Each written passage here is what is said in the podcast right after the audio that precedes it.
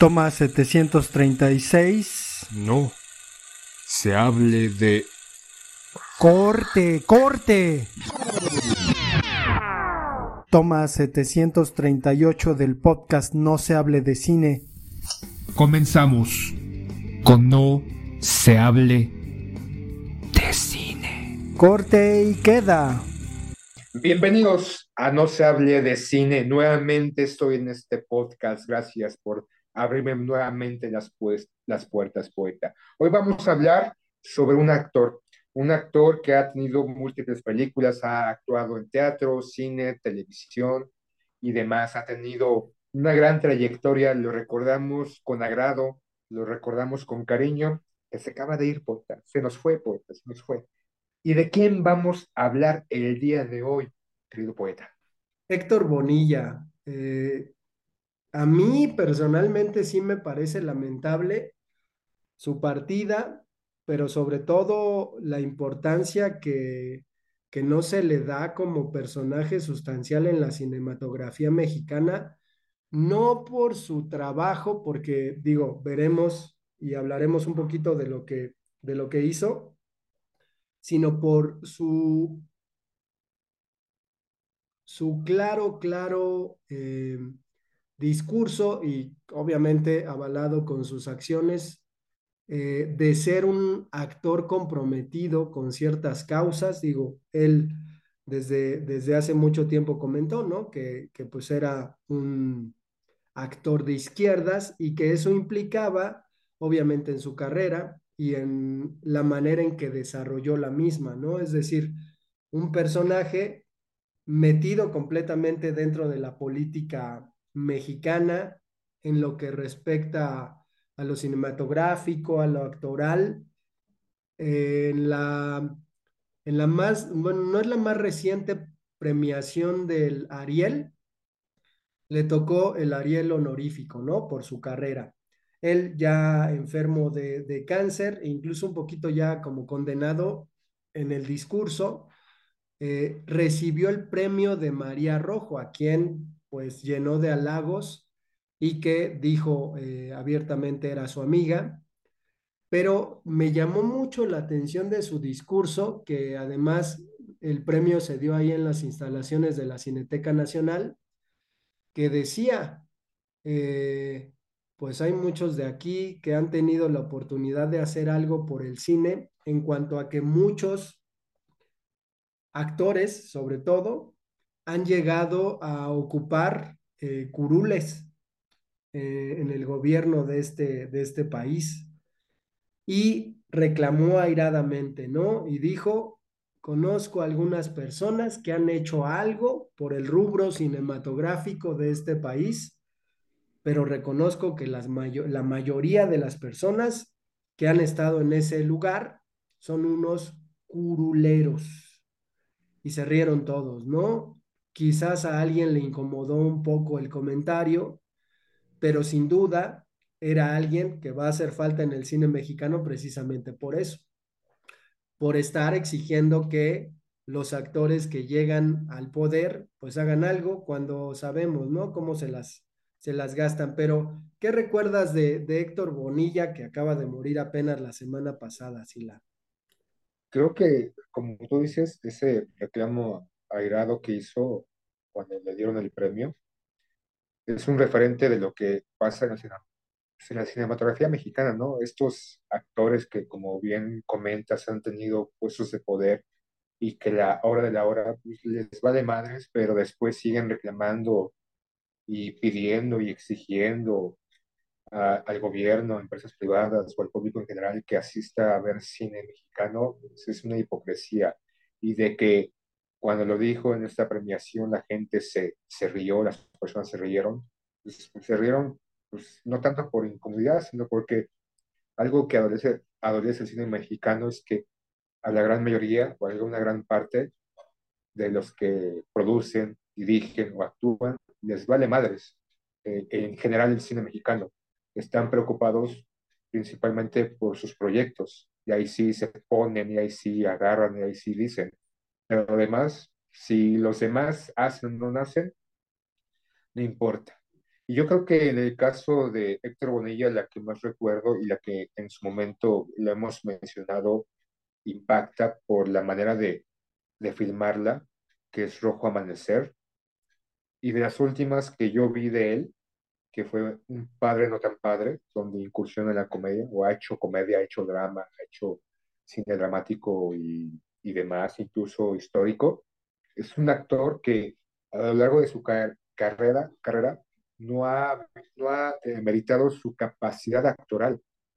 En duda, eh, Rojo Amanecer, este, cruda, difícil, y sobre todo por no mostrar los momentos históricos o uno de esos momentos históricos que ha tenido el país más encarnizados y más es que debería haber en su momento no sé si personas en, en, la cárcel o no olvidarlo y no solamente gritar como el 2 de octubre no se olviden las marchas este creo que en su momento fue una película, no la vi en su, en su, estreno, la vi mucho tiempo después y tal vez como joven no la, no la asimilé, creo que la asimilé un poquito más en una etapa más adulta.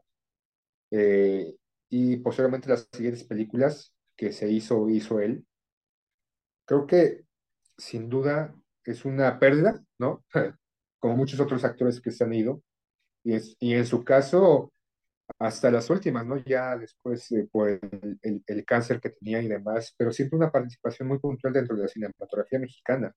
Te digo, esta última película, Un padre no tan padre, que realmente creo que el problema de la película fue el reparto, no tanto él, que ya creo que se hizo una segunda parte, algo con, con Navidad, pero bueno, no la he visto hasta ahorita y creo que fue del, del año pasado.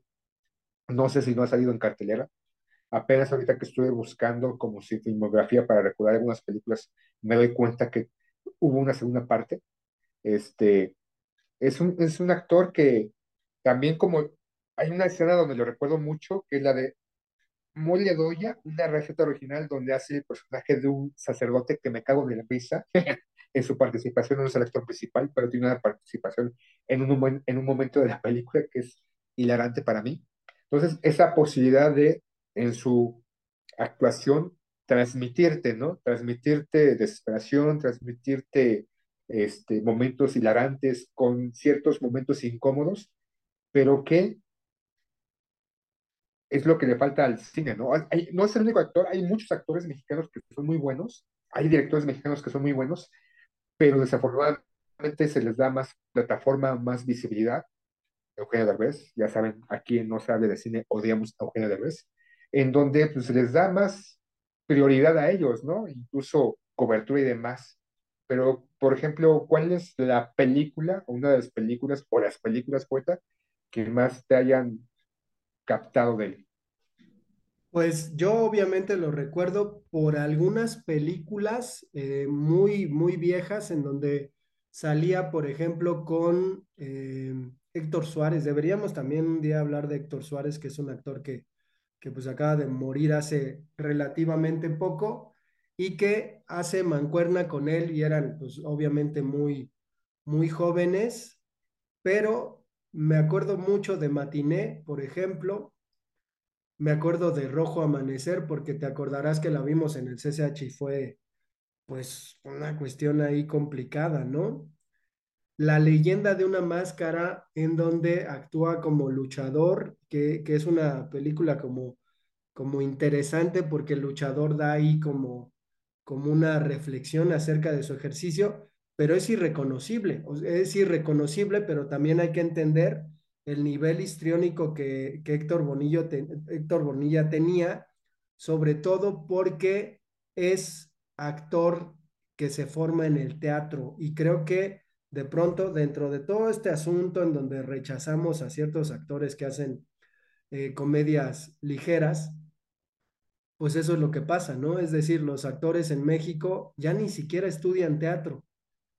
Y digo, el teatro y el cine son lenguajes completamente distintos, pero algo hay como para que un actor pueda tener pues un abanico de posibilidades a la hora de interpretar. Eh, otra que me, me, gusta mucho es El Bulto. No sé si te acuerdas de esta de, de Gabriel Retes, en donde es cuate de, de, él, del personaje del Bulto. Y pues está, ¿no? Todo el tiempo en, en tratar de entender qué es lo que ha pasado con la gente que estudió, estuvo en el movimiento del 68 y este cuate que pues tuvo un golpe en la cabeza y que eh, padeció, ¿no? Padeció el haberse quedado en coma durante todo ese tiempo. Y peor, pues se dio cuenta que el país no había cambiado tanto. Crónica de un desayuno, también una película que me parece insoportable, pero buena, por un papel que hace Bruno Bichir, me parece que anda ahí como niño de hombre araña y algo así como muy, muy extraño. Eh, esta que se llama Padre no tan padre, a mí me daba risa por lo que representa el personaje que es completamente eh, irreverente, ¿no? Y en estos tiempos pues resulta personaje eh, funable sin lugar a duda. Sin embargo, lo que se nos olvida es que también se aventó un montón de comedias, ¿no? Un montón de telenovelas en las que apareció y que lo hicieron precisamente delante del público una cara reconocida, ¿no? Es decir, no tuvo empacho en ser actor de teatro, ser actor de televisión y ser actor de cine, que de pronto dentro de estos ámbitos, pues los de teatro se sienten muy acá, ¿no? Y rechazan la, la televisión, y los de cine también rechazan la televisión, pero los de teatro rechazan a los de cine y me parece que Héctor Bonilla, pues lo que hizo fue tener una, una carrera muy prolija en ese sentido. Creo que sí es esa parte, ¿no? A la edad que tenía o que, tuvo, el, el, incursionar en estos tres elementos de exposición visual, ¿no? Teatro, cine y televisión. Y que en la actualidad, de repente, algunos eh, sí juegan en esa doble ruleta de hacer este, televisión, empiezan en televisión, se van a hacer teatro, pero comedias muy malas, teatro muy malo, que también es otro tema, el teatro en México, y de repente se a hacer cine, y cine muy malo también. Pero creo que en el caso de Héctor Bonilla, esa dualidad, esa posibilidad de incursionar en estos, en formas de expresión visual o de contar historias, y que para muchos en su momento propiamente del cine decir, este, era más fácil del cine ir al teatro, ¿no? Porque había esa calidad, ¿no? Como se decía en los 80, los 90, y muchos renuevan o decían, este, saltar al, al, a la televisión no, no era propio, o era como venderse, pero en el caso de Héctor Bonilla, pues le valía madres y pudo incursionar en sus ámbitos y se le recuerda, ¿no? O sea, se le recuerda. Yo creo que en televisión no, no me acuerdo mucho de él, lo recuerdo un poquito más en cine, en teatro no lo fui a ver, pero pues es una gran pérdida, ¿no, poeta? Pues sí, lamentable, lamentable que, que no siga eh, dando lata, ¿no? Eh, a través de su compromiso, a través de, incluso alguna vez hizo una parodia eh, al presidente Calderón con las mamadas que ese güey hacía de presentar a los rateros. Digo, ayer ya nos enteramos que la Barbie, ese narcotraficante, pues anda libre en los Estados Unidos, ¿no? Que ya lo soltaron. Entonces hizo una parodia, pues, hablando un poquito acerca del asunto de la alimentación de los niños, ¿no? Entonces, creo que es un tipo que le hará gran falta a la cinematografía mexicana y digo, ahora que está del toro ahí chillando y aludiendo a la retórica vacía de Eugenio Derbez, son cosas que Bonilla ya había dicho desde hace mucho tiempo, ¿no? Pero vamos a dejar este episodio con el testamento de Héctor Bonilla, porque precisamente sabiendo que estaba condenado a morir, eh, decidió grabar una canción que se llama Testamento. Entonces, nos vemos, Sila, esperemos que les guste la canción y que no nos cobren derechos por ponerla, porque ni monetizamos. Sale, Sila, adiós. Adiós.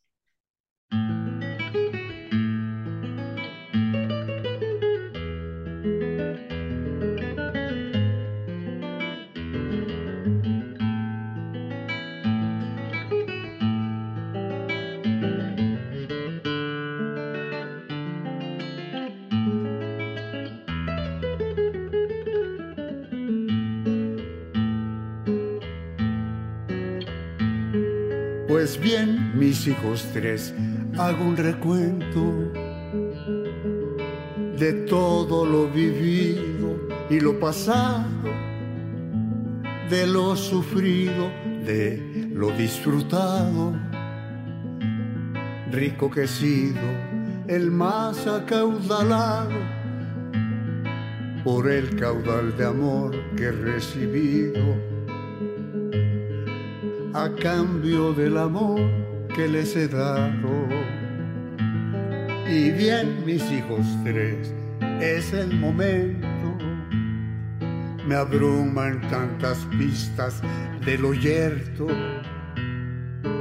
Hasta mis fotos son de puro muerto.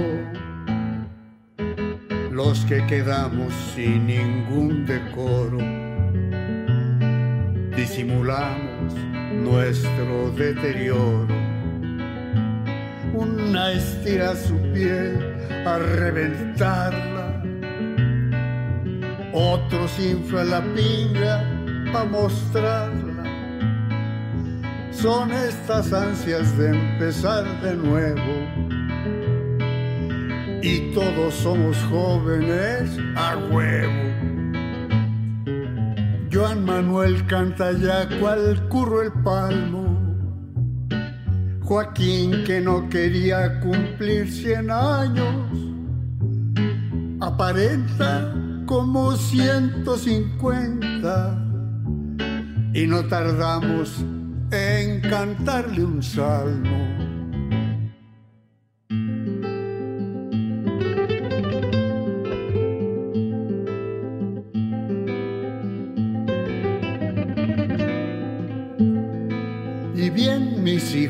mi testamento. Yo nunca he sido práctico ni serio y sin fortuna el más afortunado. Dueño de nada, voy al cementerio, encuerado, tranquilo, enamorado, pues tengo una mujer que amo con creces y que es la dueña de todo lo mío vamos pegados como los siameses para el solar y para el desafío. O jouer o to play según entiendo. Se dice actuar y de eso estoy viviendo. Yo vivo de jugar y voy diciendo yo no soy mi pasado, yo no soy mi futuro, yo estoy siendo. No quise ser el nombre de una esquina